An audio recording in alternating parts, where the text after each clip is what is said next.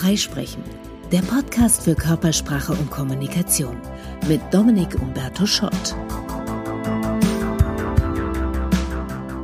Als im März 2020 der Shutdown begann und die Menschen viel mehr zu Hause waren als sonst, da haben viele so im Scherz gesagt, na, mal gucken, ob nicht in neun Monaten die Geburtenrate steigt. Aber ein paar Monate später sagen viele Experten schon, Au weh, au weh, äh, da steigt wohl eher die Scheidungsrate, denn so viel aufeinander hocken, das tut vielen Beziehungen, vielen Paaren, vielen Familien gar nicht so gut. Man kennt es ja auch aus Urlauben oder von Weihnachten.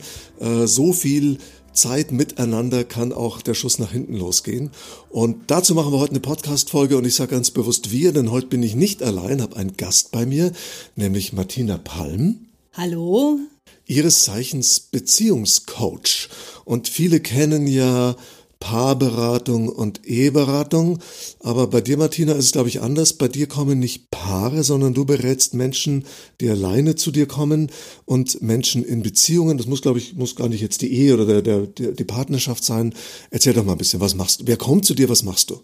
Ja, nochmal Hallo alle zusammen. Ja, bei mir kommen äh, Leute, die Probleme in der Beziehung haben, alleine erstmal. Und das ist ganz unterschiedlich, ob das jetzt, ähm, ja, dass die Kommunikation nicht richtig klappt oder man den Partner in einem negativen Licht sieht. Oder es sind auch manchmal äh, berufliche Sachen, wie zum Beispiel, dass man mit einem Kollegen nicht mehr auskommt oder der Chef einem ähm, auf die Nerven geht. Auch da kann ich helfen. Wie ist denn deine Erfahrung? Kommen die Leute in der Regel rechtzeitig oder manchmal auch schon zu spät? Ja, leider, leider oft zu spät.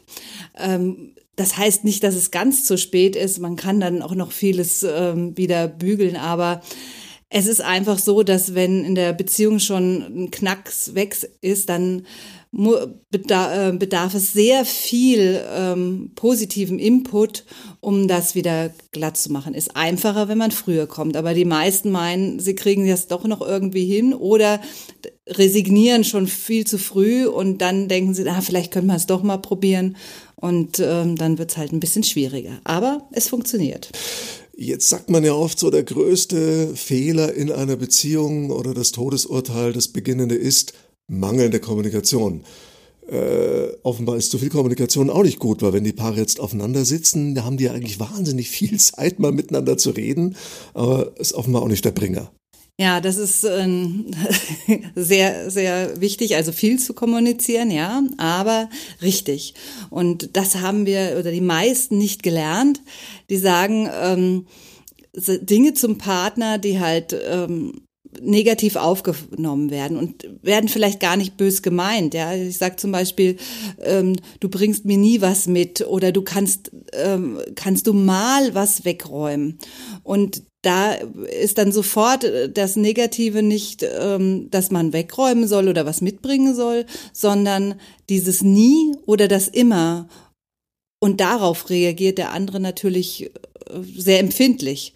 Und wenn ich das überlege, wenn mir das jemand sagt, reagiere ich auch empfindlich. Also kann jeder mal überlegen, wie würde ich reagieren, wenn jemand so sagt, du bringst mir nie was mit.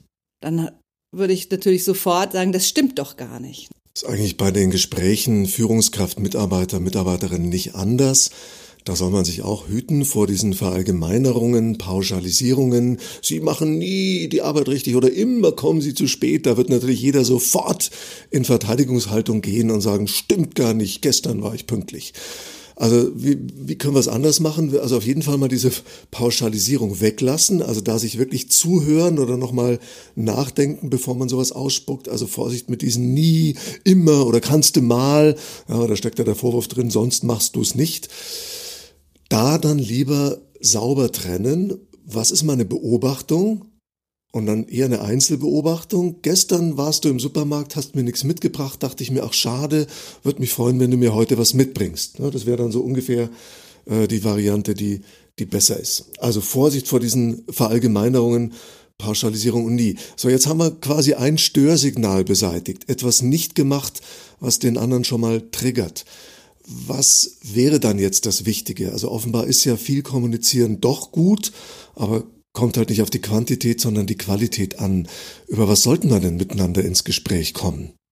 Ja, also einmal von sich sprechen. Also wenn ich das Gefühl habe, ich werde nicht gesehen oder nicht bekomme nichts mitgebracht oder sowas, dann sagen, ich würde mich freuen, wenn das und das passiert. Also von mir sprechen, was ich mir wünsche und ganz oft den Partner oder auch den, ähm, wenn es jetzt um, um eine geschäftliche Beziehung oder Kollegen ist, den loben für etwas. Und das ist etwas, was ganz vielen sehr, sehr schwer fällt, weil sie sagen, ja, dafür kann ich den noch nicht loben. Das, das fühlt sich ja blöd an, das ist aufgesetzt. Ist es aber gar nicht. Man muss ja nicht gleich überschwänglich machen. Manchmal ist es ein kleiner Satz wie Dankeschön oder Oh, das war toll, ganz nebenbei gesagt. Richtig schön. Wobei sich andersrum ja viele auch schwer tun, Lob anzunehmen. Das kennt man ja auch. Dass man dann sagt, oh, das hast du toll gemacht. Ja, komm, war doch, ist doch klar. Oder, oder im beruflichen Kontext, hey, diese, also haben Sie toll vorbereitet, die Präsentation. Also dafür werde ich ja schließlich bezahlt. Ja, und natürlich eine so eine Rückmeldung und dann merkt sich die andere Person, okay, okay, ich lobe nie wieder. Ja, das ist, äh, das ist wahr. Und trotzdem freut sich der andere doch. Also auch wenn ich diese Rückmeldung bekomme, ja, das ist ja selbstverständlich, dann das einfach zur Kenntnis nehmen, gar nicht mehr darauf antworten, sondern sich nur noch danken und das nächste Mal lobe ich wieder.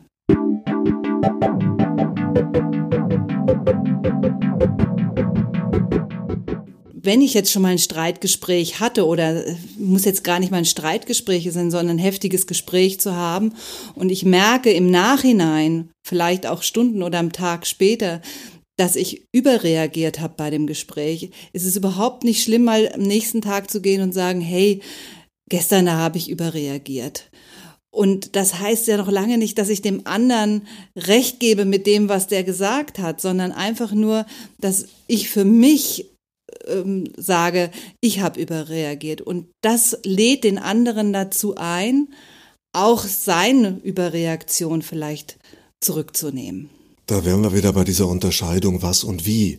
Das heißt, inhaltlich bleibe ich vielleicht bei meiner Haltung, bei meiner Position, bei meinem Feedback, das ich gesagt habe, aber ich gestehe zu, dass das Wie, die Art, wie ich es gesagt habe, vielleicht noch Verbesserungspotenzial hatte. Bedürfnisse und Wünsche, das ist, glaube ich, so ein, so ein Knackpunkt, äh, über den wir zu wenig sprechen, weil wir auch oft nicht dazu erzogen worden sind. Wir haben ja oft als Kind äh, gelernt, nimm dich mal zurück, geht nicht immer um dich. Und dann haben wir verinnerlicht, okay, Erwachsensein heißt auch, äh, die eigenen Wünsche und Bedürfnisse mal hintanzustellen, da nicht großes Bohai drum zu machen. Und man möchte, äh, gerade in der Partnerschaft geht's ja um Kompromisse machen, dann auch nicht allen Raum für sich beanspruchen, Gut, wunderbar. So, und jetzt kommt die Krux, dann reden wir gar nicht mehr über das, was uns wirklich wichtig ist. Und das ist natürlich dann auch fatal. Was sind denn so typische, aus deiner Erfahrung typische, nicht gelebte, nicht gesehene, nicht geäußerte Bedürfnisse, an denen es dann mal kritisch wird? Also meistens sind es Erwartungen, die nicht erfüllt werden. Und die sind total unterschiedlich. Das heißt, ich erwarte von meinem Gegenüber etwas und der andere weiß meist gar nicht, welche Erwartungen. Und für mich ist es so selbstverständlich, dass diese Erwartungen von dem anderen erfüllt werden, dass ich gar nicht die, das Bedürfnis habe oder, oder das, ähm, die Idee habe, dem das zu sagen. Das muss ich mir doch von den Augen ablesen können. Genau. Und das kann der andere nicht, weil der ist, der ist ganz anders aufgewachsen, hat ganz andere Erlebnisse gehabt und sieht das, kann das gar nicht sehen. Oft sehen wir es ja sogar, aber nicht alles. Und das gibt dann halt die, ähm, ja, die Schwierigkeiten. Der andere sieht mich nicht, der äh, geht nicht auf meine Bedürfnisse, auf meine Wünsche ein und ähm, der macht das, um mich zu ärgern, äh, der liebt mich nicht oder der mag mich nicht oder bei einer Kollegin, die will, die will mich vorführen. Da passieren dann solche Sachen. Jetzt würde ich andererseits einwenden, dass es ja auch nicht der, der wirkliche wahre Zweck einer Beziehung sein kann, dass wir uns gegenseitig die Erwartungen erfüllen.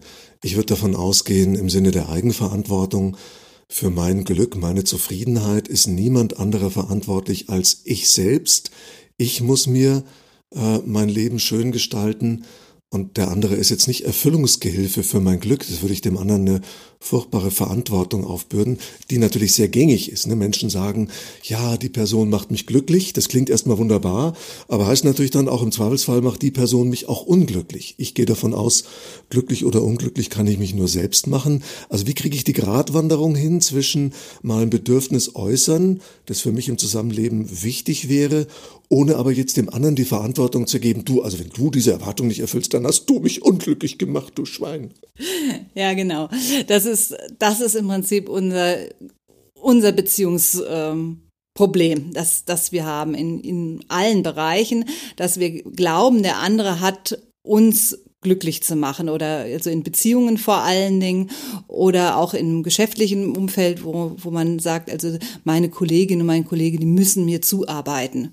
Und das ist überhaupt nicht, das ist es nicht. Also ich muss für mich sagen, ich bin glücklich, ich liebe mich so, wie ich bin und ich brauche eigentlich niemanden, der mich glücklich macht, der mir mich unterstützt. Also ich brauche niemand klingt jetzt auch wieder so soziophob, heißt ja nicht, äh, ich will nicht, ne, sondern ne, ich bin eigentlich mit mir allein schon mal rund. Ich empfinde mich auch als vollständige Persönlichkeit und muss nicht die andere Seelenhälfte erfinden, um überhaupt ein ganzes Wesen zu sein. Ist ja auch so eine etwas überladene romantische Idee, dass man quasi als halbes Wesen rumläuft und ne, der, der Kugelmensch und die andere Hälfte sucht. Also das ist, glaube ich, da sind wir uns einig. Also ich bin erstmal mit mir gut und auch glücklich und zufrieden und kann auch alleine gut sein. Und kann mich verschenken. Ja, und dann, genau, und dann lade ich jemanden anderen ein, dieses Glück mit mir zu teilen, indem ich mich verströme, verschenke, ja, genau.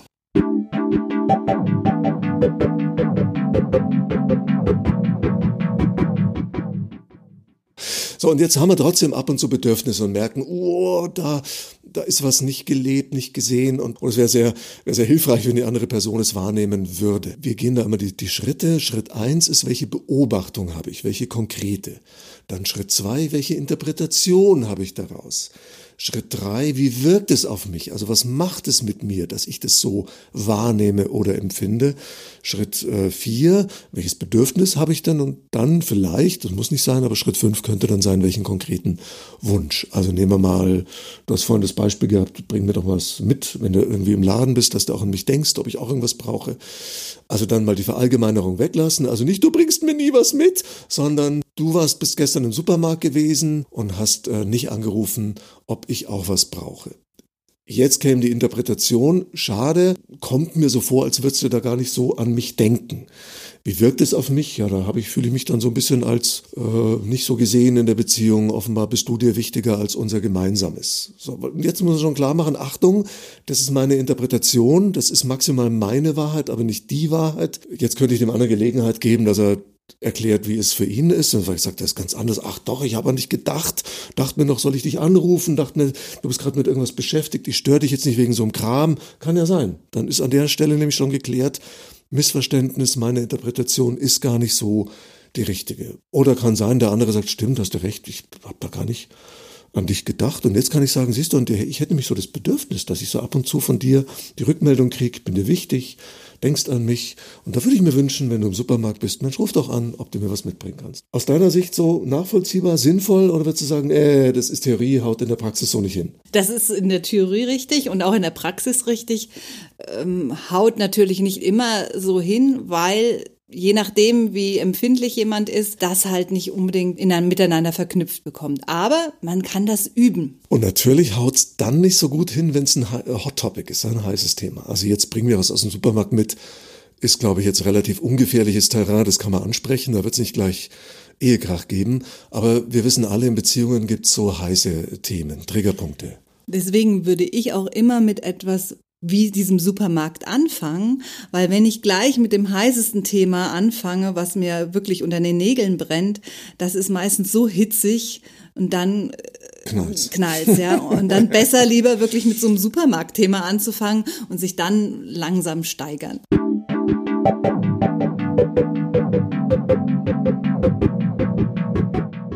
und jetzt haben wir in Corona erlebt, das ist auch ein Thema, da gibt's Spaltung zum Teil in Familien, in Freundschaften.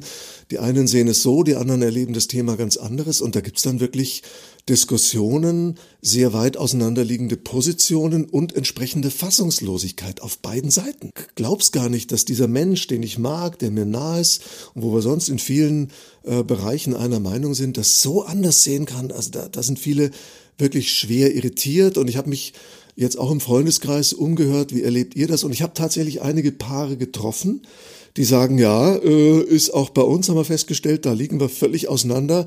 Habe gesagt, wie geht er damit um? Wir reden nicht drüber.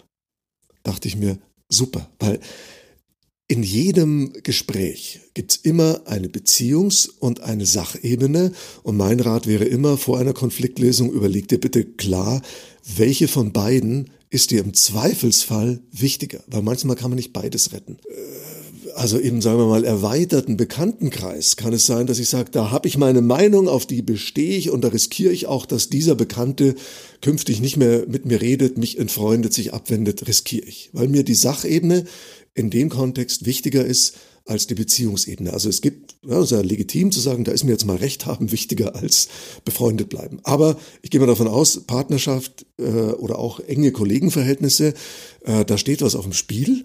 Da sollte ich dann unter Umständen die Präferenz anders treffen und sagen, nee, da ist mir die Beziehung wichtiger als Recht haben. Und dann heißt das ja nicht, dass ich dann einknicke und sage, ja, du hast recht, sondern heißt nur, dann umschiffe ich das dann klammere ich oder blende ich dieses Thema eben aus. Und jetzt würde ich auch wieder sagen, jetzt gibt es zwei Arten von Hot Topics. Die persönlichen, das sind eben die Bedürfnisse und Wünsche oder Erwartungen, Martina hast du es genannt, und die sollten wir nicht umschiffen, über die müssen wir reden, das hilft nichts. Und dann gibt's die, ich nenne es mal, politischen Hot Topics, also wie denken wir über Politik, äh, Weltgeschehen, gesellschaftliche Themen oder ob der Kinofilm jetzt gut war oder wie denken wir über Corona zum Beispiel. Und solche Themen, also da würde ich sagen, Mensch, äh, treib kein Keil in deine Beziehung wegen so einem Thema, wenn es sonst stimmt.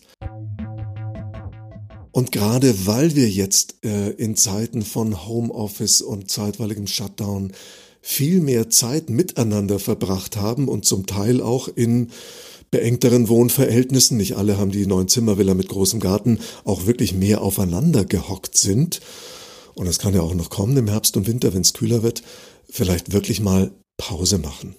Also ganz bewusst mal was allein oder mit Freunden unternehmen, damit man sich auch mal entzerrt, sich auch mal aus dem Weg gehen kann. Ich glaube, das ist auch so eine Überforderung, der sich manche Paare aussetzen, dass sie so die romantische Idee haben, man müsse alles miteinander teilen und alles gemeinsam machen. Das ist schön, wenn es so ist, aber wenn es nicht so ist, manchmal ist gesünder, man entzerrt sich da, hat auch Unternehmungen, die man mit anderen Menschen äh, teilt oder hat einfach mal auch Pause.